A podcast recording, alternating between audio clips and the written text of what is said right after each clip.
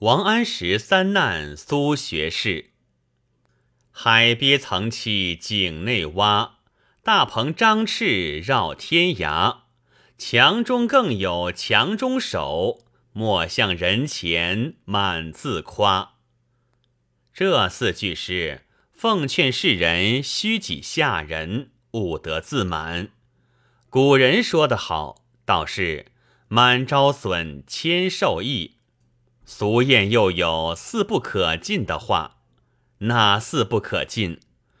势不可使尽，福不可享尽，便宜不可占尽，聪明不可用尽。你看如今有势力的不做好事，往往任性使气，损人害人，如毒蛇猛兽，人不敢近。他见别人惧怕，没奈他何，意气洋洋，自以为得计，却不知八月潮头也有平下来的时节。微滩急浪中，趁着这刻顺风，扯了满棚，望眼前只顾驶去，好不畅快，不思去时容易，转时甚难。当时夏桀商纣。贵为天子，不免窜身于南朝，悬头于太白。那桀纣有何罪过？也无非以贵欺贱，恃强凌弱，总来不过是史事而已。假如桀纣是个平民百姓，还造得许多恶业否？所以说，事不可使尽。怎么说福不可享尽？常言道：“西衣有衣，西食有食。”又道：“人无受夭，路尽则亡。”晋时石崇太尉与皇亲王凯斗富，以酒卧府，以蜡代薪，锦布帐大至五十里，坑侧间皆用绫罗宫帐。香气袭人，跟随家童都穿火浣布衫，一衫价值千金，买一切费珍珠石斛。后来死于赵王伦之手，身首异处，此乃享福太过之报。怎么说便宜不可占尽？假如做买卖的错了分文入己，满脸堆笑。却不想小经济若折了分文，一家不得吃饱饭。我贪此些许小便宜，亦有何意？昔人有占便宜诗云：“我背盖你背，你沾盖我沾。你若有钱，我共使；我若无钱，用你钱。上山时你扶我脚。”下山时我靠你肩，我有子时做你婿，你有女时伴我眠。你依此事时，我死在你后；我为此事时，你死在我前。若依得这诗时，人人都要如此，谁是呆子肯束手相让？就是一时得利。暗中损福折寿，自己不知，所以佛家劝化世人：吃一分亏，受无量福。有诗为证：得便宜处心心乐，不遂心时闷闷忧。不讨便宜不舍本，也无欢乐也无愁。说话的这三句都是了。则那聪明二字求之不得，如何说聪明不可用尽？见不尽者，天下之事；读不尽者，天下之书；参不尽者，天下之理。宁可懵懂而聪明，不可聪明而懵懂。如今且说一个人，古来第一聪明的。他聪明了一世，懵懂在一时，留下花锦般一段话文，传与后生小子，是才夸己的看样。那第一聪明的是谁？吟诗作赋般般会，打魂猜谜件件精。不是仲尼重出世，定知颜子在头生。话说宋神宗皇帝在位时，有一名儒，姓苏，名士，字子瞻，别号东坡，乃四川眉州眉山人士。一举成名，官拜翰林学士。此人天资高妙，过目成诵，出口成章，有李太白之风流，胜曹子建之敏捷。在宰相京公王安石先生门下，京公甚重其才。东坡自是聪明，颇多机巧。京公因作自说，一字解作一义。偶论东坡的“坡”字，从土从皮，谓坡乃土之皮。东坡笑道：“如相公所言，华字乃水之谷也。”一日，京公又论及泥字，从鱼从泥，何事于子？驷马曰驷，天虫曰蚕。古人制字，定非无意。东坡拱手进言，鸠字九鸟，可知有故。京公认以为真，欣然请教。东坡笑道：“毛诗云：‘明鸠在桑，其子七夕。’连娘带爷。”共是九个。京公默然，悟其轻薄，左迁为湖州刺史。正是是非只为多开口，烦恼皆因巧弄唇。东坡在湖州做官，三年任满朝京，坐狱于大相国寺内。想当时因得罪于京公。自取其咎。常言道：“未去朝天子，先来谒相公。”吩咐左右备绝色手本，骑马投王丞相府来。离府一箭之地，东坡下马步行而前，见府门首许多听事官吏纷纷站立。东坡举手问道：“列位。”老太师在堂上否？守门官上前答道：“老爷昼寝未醒，且请门房中少坐。”从人取胶床在门房中，东坡坐下，将门半掩。不多时，相府中有一少年人，年方弱冠，戴禅宗大帽，穿青绢直摆。晒手洋洋出府下阶，众官吏皆躬身揖让。此人从东向西而去，东坡命从人去问相府中是才出来者何人。从人打听明白，回复是丞相老爷府中掌书房的，姓徐。东坡记得京宫书房中。宠用的有个徐伦，三年前还未冠，今虽冠了，面貌依然。叫从人，即是徐长家，与我赶上一步，快请他转来。从人飞奔去了，赶上徐伦，不敢于背后呼唤，从旁边抢上前去，垂手侍立于街旁，道。小的是湖州府苏爷的长班苏爷在门房中请徐老爹相见，有句话说。徐伦问：“可是长胡子的苏爷？”从人道：“正是。”东坡是个风流才子，见人一团和气，平西与徐伦相爱，时常写扇送他。徐伦听说是苏学士，微微而笑。转身便回，从人先到门房，回复徐长家到了。徐伦进门房来见苏爷，意思要跪下去。东坡用手搀住。这徐伦立身相府，掌内书房。外府州县首领官员到京参谒丞相，知会徐伦，具有礼物，丹铁通明。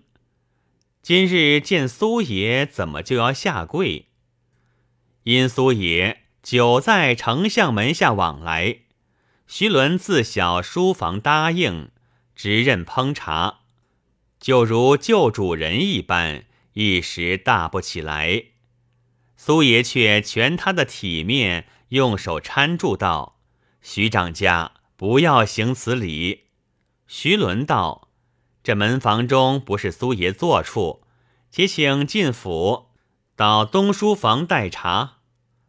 这东书房便是王丞相的外书房了，凡门生之友往来，都到此处。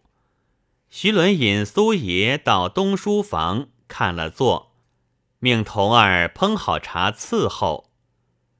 禀苏爷，小的奉老爷差遣往太医院取药。不得在此服侍，怎么好？东坡道：“且请致仕。”徐伦去后，东坡见四壁书橱，关闭有锁，文机上只有笔砚，更无余物。东坡开砚匣，看了砚池，是一方绿色端砚，甚有神采。砚上余墨未干。方欲掩盖，忽见砚匣下露出些直角。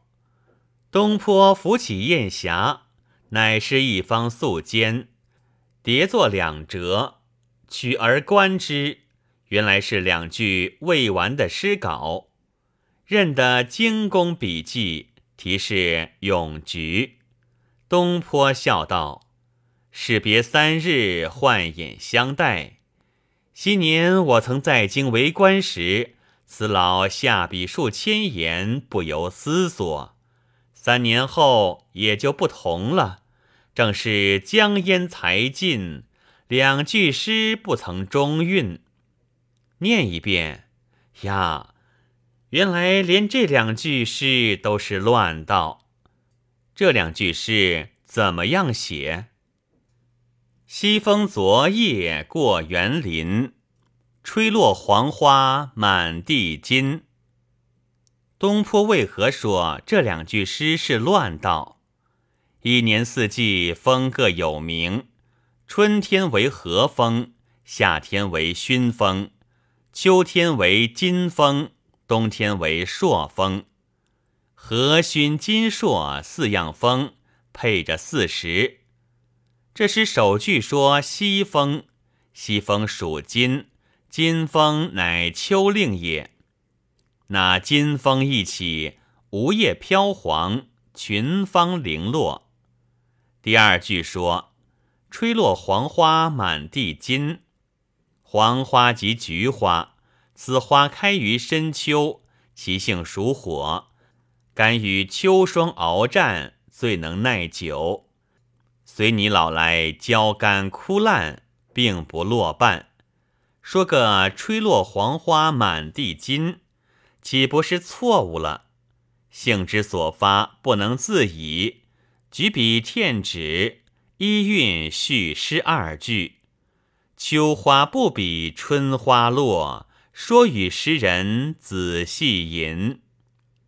写便写了，东坡愧心复萌。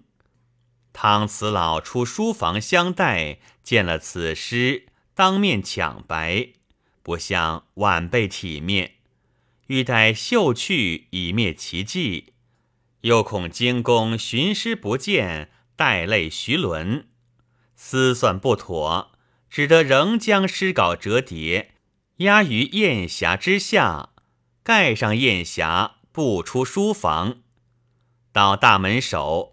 取绝色手本，付与守门官吏，嘱咐道：“老太师出堂，通禀一声，说苏某在此伺候多时，因初到京中，文表不曾收拾，明日早朝击过表彰，再来谒见。说罢，骑马回下处去了。不多时，京公出堂，守门官吏虽蒙苏爷嘱咐，没有纸包相送，哪个与他禀话？只将角色手本和门部缴纳。监工也只当常规，未及观看。心下记着菊花诗二句未完韵，恰好徐伦从太医院取药回来，京公唤徐伦送至东书房，京公也随后入来，坐定，接起砚匣，取出诗稿一看，问徐伦道：“使才何人到此？”徐伦跪下禀道：“湖州府苏爷嗣后老爷曾到。”京公看其字迹，也认的是苏学士之笔，口中不语，心下踌躇。苏轼这个小畜生，虽遭挫折，轻薄之性不改，不道自己学书才浅，赶来积善老夫。明日早朝奏过官礼，将他削职为民。又想到，且住，他也不晓得黄州菊花落半，也怪他不得。叫徐伦取《湖广缺官册集》来看，单看黄州府，余官俱在，只缺少个团练副使。金公暗记在心。命徐伦将诗稿贴于书房柱上。明日早朝密奏天子，言苏轼财力不及，左迁黄州团练副使。天下官员到京上表彰，升降勾除，各自安命。唯有东坡心中不服，心下明知京公为改诗触犯。公报私仇，没奈何，也只得谢恩。朝房中才谢朝服，长班禀道：“丞相爷出朝。”东坡路堂一躬，金公监于中举手道：“吾后老夫有一犯。”东坡领命，回下处修书，打发湖州根官仁义。兼本衙管家，往就任接取家眷，黄州相会。午牌过后，东坡素服脚带，写下新任黄州团练副使角色手本，乘马来见丞相领饭。门吏通报，监公吩咐，请进到大堂拜见。金公待以师生之礼，手下点茶。金公开言道：“子瞻左迁黄州，乃圣上主意，老夫爱莫能助。子瞻莫错怪老夫否？”东坡道：“晚学生自知财力不及，岂敢怨老太师？”京公笑道。子瞻大才，岂有不及？只是到黄州为官，闲暇无事，还要读书博学。东坡目穷万卷，才压千人。今日劝他读书博学，还读什么样书？口中称谢道：“程老太师指教。”心中愈加不服。金公为人至简，肴不过四气，酒不过三杯，饭不过一箸。东坡告辞，金公送下滴水岩前，携东坡手道：“老夫幼年登窗十载，染成一症，老年举发，太医院看是痰火之症，虽然服药难以除根。”必得阳羡茶方可治。有京西进贡阳县茶，圣上就赐予老夫。老夫问太医院官如何烹服，太医院官说需用瞿塘中峡水。瞿塘在蜀，老夫几欲差人往取，未得其便。兼恐所差之人未必用心，自占乡子之邦。倘尊眷往来之便，将瞿塘中峡水携一瓮寄于老夫，则老夫衰老之年，皆自瞻所言也。东坡领命，回相国寺。次日辞朝出京，星夜奔黄州道上。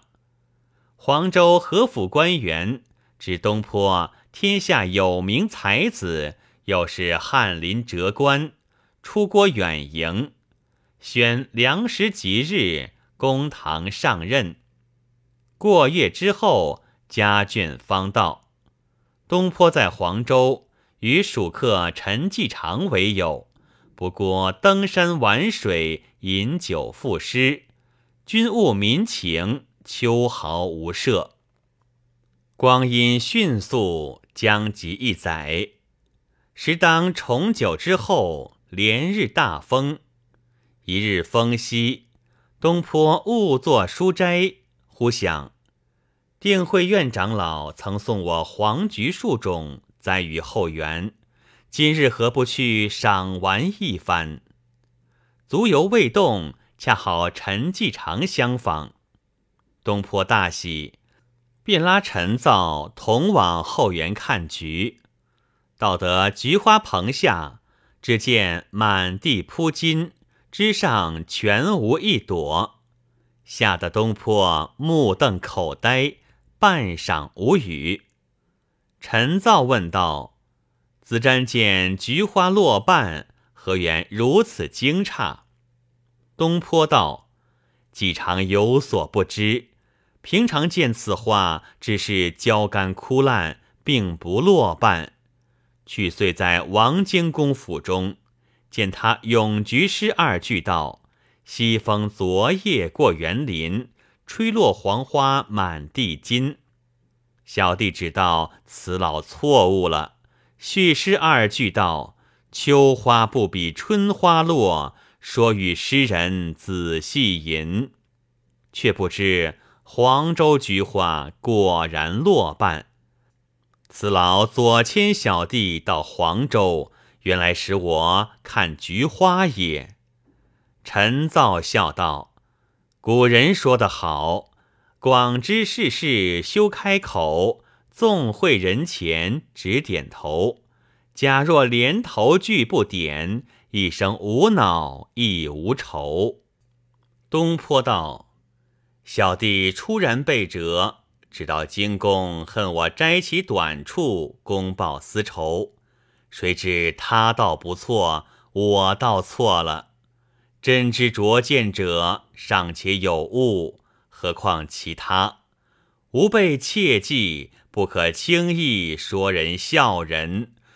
正所谓经一诗，长一智耳。东坡命家人取酒。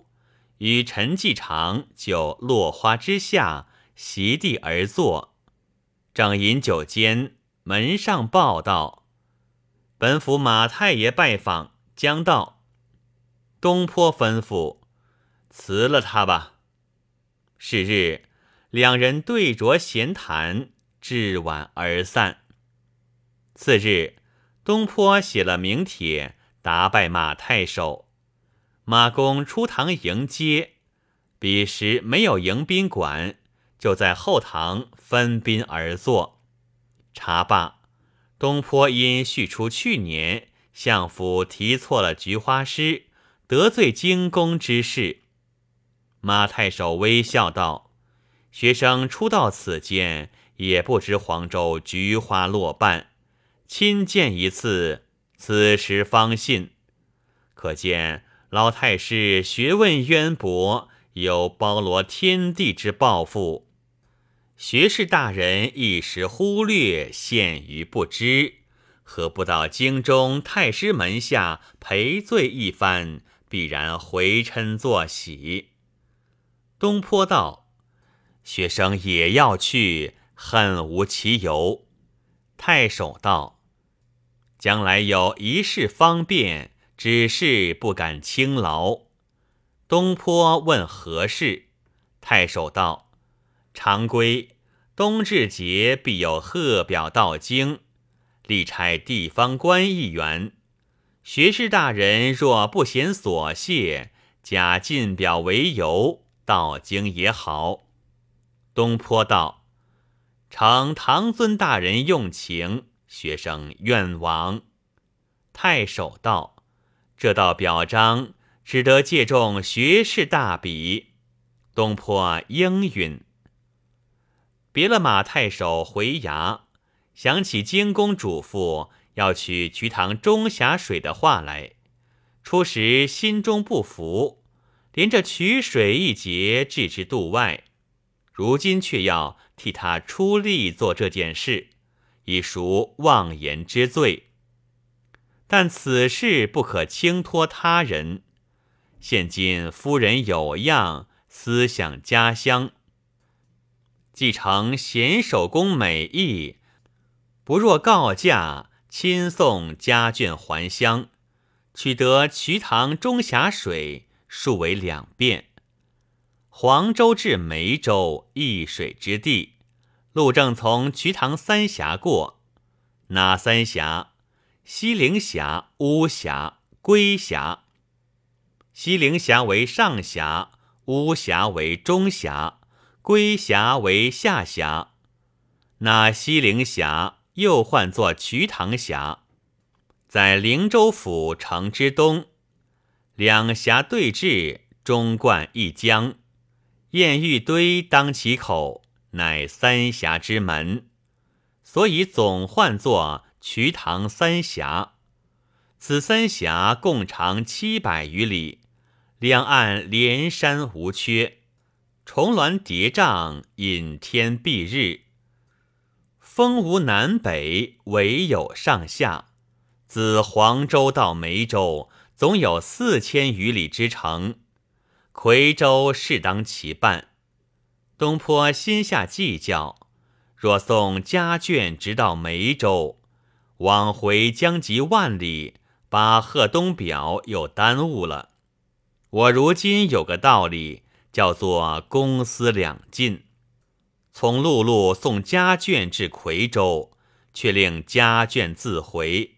我在夔州换船下峡，取了中峡之水，转回黄州，方往东京，可不是公私两尽？算计已定，对夫人说之，收拾行李，辞别了马太守。衙门上挂一个告假的牌面，择了吉日。准备车马，唤集人夫，阖家启程，一路无事，自不必说。才过夷陵州，早是高唐县，一族报好音，夔州在前面。东坡到了夔州，与夫人分手，嘱咐得力管家一路小心服侍夫人回去。东坡讨个江船，自夔州开发，顺流而下。原来这堰玉堆是江口一块孤石，亭亭独立，夏即浸没，冬即露出。因水满石没之时，周人取图不定，故又名犹豫堆。俗谚云：“犹豫大如象。”瞿塘不可上，犹豫大如马；瞿塘不可下。东坡在重阳后起身，此时尚在秋后冬前。有其年是闰八月，迟了一个月的节气，所以水势还大。上水时舟行甚迟，下水时却甚快。东坡来时。正怕迟慢，所以舍舟从路。回时乘着水势，一泻千里，好不顺溜。东坡看见那峭壁千寻，废波一线，想要做一篇《三峡赋》，结构不就。因连日鞍马困倦，凭机构思，不觉睡去，不曾吩咐得水手打水。及至醒来问时，已是下峡过了中峡了。东坡吩咐：“我要去中峡之水，快与我拨转船头。”水手禀道：“老爷，三峡相连，水如瀑布，船如箭发。若回船，便是逆水，日行数里，用力甚难。”东坡沉吟半晌，问：“此地可以泊船，有居民否？”水手禀道。上二峡悬崖峭壁，船不能停；到归峡，山水之势渐平，崖上不多路，就有市井街道。东坡叫泊了船，吩咐仓头：“你上崖去看有年长知识的居民，换一个上来，不要声张惊动了他。”仓头领命，登崖不多时，带一个老人上船。口称居民叩头，东坡以美言抚慰。我是过往客官，与你居民没有同属。要问你一句话：那瞿塘三峡哪一峡的水好？老者道：三峡相连，并无阻隔。上峡流于中峡，中峡流于下峡，昼夜不断，一般样水。难分好歹。东坡暗想道：“金公浇筑古色，三峡相连，一般样水，何必定要中峡？叫手下给官价，与百姓买个干净瓷瓮，自己立于船头，看水手将下峡水满满的集了一瓮，用柔皮纸封固，亲手牵压。”即刻开船，直至黄州，拜了马太守。夜间草呈贺东表，送去府中。马太守读了表文，深赞苏君大才。机表官就签了苏轼名讳，择了吉日与东坡饯行。东坡积了表文，带了一瓮熟水，星夜来到东京。仍投大相国寺内，天色还早，命手下抬了水瓮，乘马到相府来见京公。金公正当闲坐，闻门上通报，黄州团练使苏爷求见。金公笑道：“已经一载矣。”吩咐守门官缓着些出去，引他东书房相见。守门官领命，金公先到书房，见柱上所贴诗稿，经年尘埃迷目，亲手于阙尾瓶中取拂尘，将尘拂去，俨然如旧。金公端坐于书房，却说守门官吟挨了半晌，方请苏爷。苏爷听说东书房相见。想起改诗的去处，面上赧然，勉强进府，到书房见了金公下拜。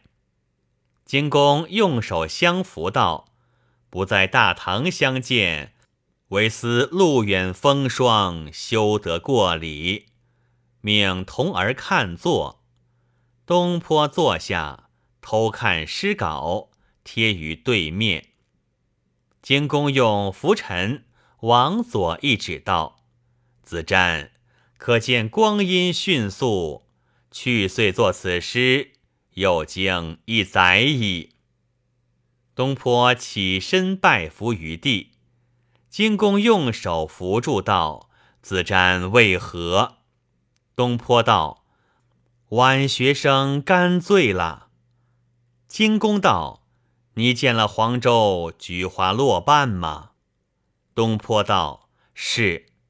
金公道：“目中未见此一种，也怪不得子瞻。”东坡道：“晚学生才疏识浅，全仗老太师海涵。”茶罢，荆公问道：“老夫凡足下待菊塘中峡水，可有吗？”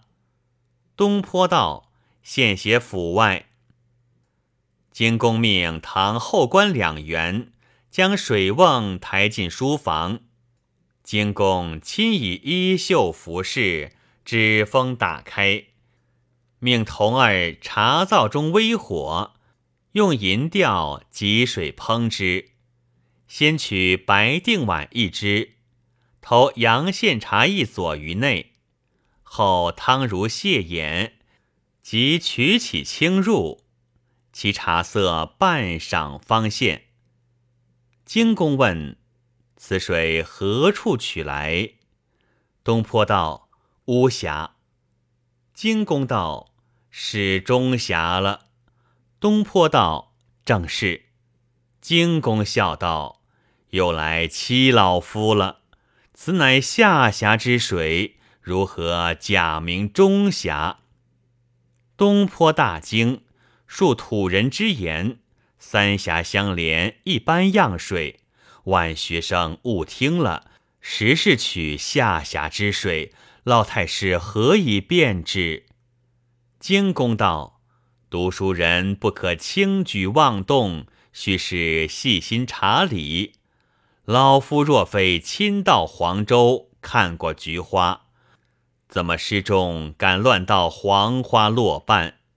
这瞿塘水性出于水经补助，上峡水性太急，下峡太缓，为中峡缓急相伴。太医院官乃名医，知老夫乃中脘辩证，故用中峡水引经。此水烹阳燕茶，上峡味浓，下峡味淡，中峡浓淡之间。今见茶色半晌方现，故知是下辖。东坡离席谢罪。荆公道：“何罪之有？皆因子瞻过于聪明，以致疏略如此。老夫今日偶然无事，幸子瞻光顾，一向相处，尚不知子瞻学问真正如何。”老夫不自揣量，要考子瞻一考。东坡欣然答道：“晚学生请提。”荆公道：“且住！老夫若居然考你，只说老夫试了一日之长。子瞻倒先考老夫一考，然后老夫请教。”东坡鞠躬道。晚学生怎么敢？荆公道：“子瞻既不肯考老夫，老夫却不好健忘。也罢，叫徐伦把书房中书橱尽数与我开了，左右二十四橱，书皆积满。但凭于左右橱内上中下三层取书一册，不拘前后。”念上文一句，老夫答下句不来，就算老夫无学。东坡暗想道：“这老甚迂阔，难道这些书都记在腹内？虽然如此，不好去考他。”答应道：“这个晚学生不敢。”荆公道：“哼，道不得个恭敬不如从命了。”东坡使乖，只见陈灰多处，料久不看也忘记了。任意抽书一本，未见签题，揭开居中，随口念一句道：“如意君安乐否？”金公接口道：“妾已淡之矣。”可是东坡道：“正是。”金公取过书来，问道：“这句书怎么讲？”东坡不曾看得书上详细，暗想：唐人基则天后曾称薛敖曹为如意君，或者差人问候曾有此言。只是下文说妾以淡之矣，文里却接上面不来。沉吟了一会儿，又想到不要惹这老头儿，谦虚不如一时，答应道：“晚学生不知。”惊公道：“这也不是什么秘术，如何就不晓得？这是一桩小故事。汉末灵帝时。”长沙郡武冈山后有一湖穴，深入数丈，内有九尾狐狸二头，日久年深，皆能变化，时常化作美妇人，与这男子往来，又入穴中行乐。小不如意，分而食之。后有一人姓刘名喜，善于采战之术。入山采药，被二妖所掳，夜晚求欢。刘喜用抽天火候功夫，枕席之间，二胡快乐，称为如意君。大胡出山打石，则小胡看守；小胡出山，则大胡亦如之。日就月将，并无忌惮。酒后露出本形。刘喜有恐怖之心，精力衰倦。一日，大胡出山打石，小胡在学，求其云雨，不果其欲。小胡大怒，生旦流喜于腹内。大胡回学，心悸刘生，问道：“如意君安乐否？”小胡答道：“妾已旦之矣。”二胡相争追逐，满山喊叫，乔人窃听，遂得其详，记于汉末全书。子瞻想未涉猎。东坡道：“老太师学问渊深，非晚辈浅学可及。”荆公微笑道：“这也算考过老夫了。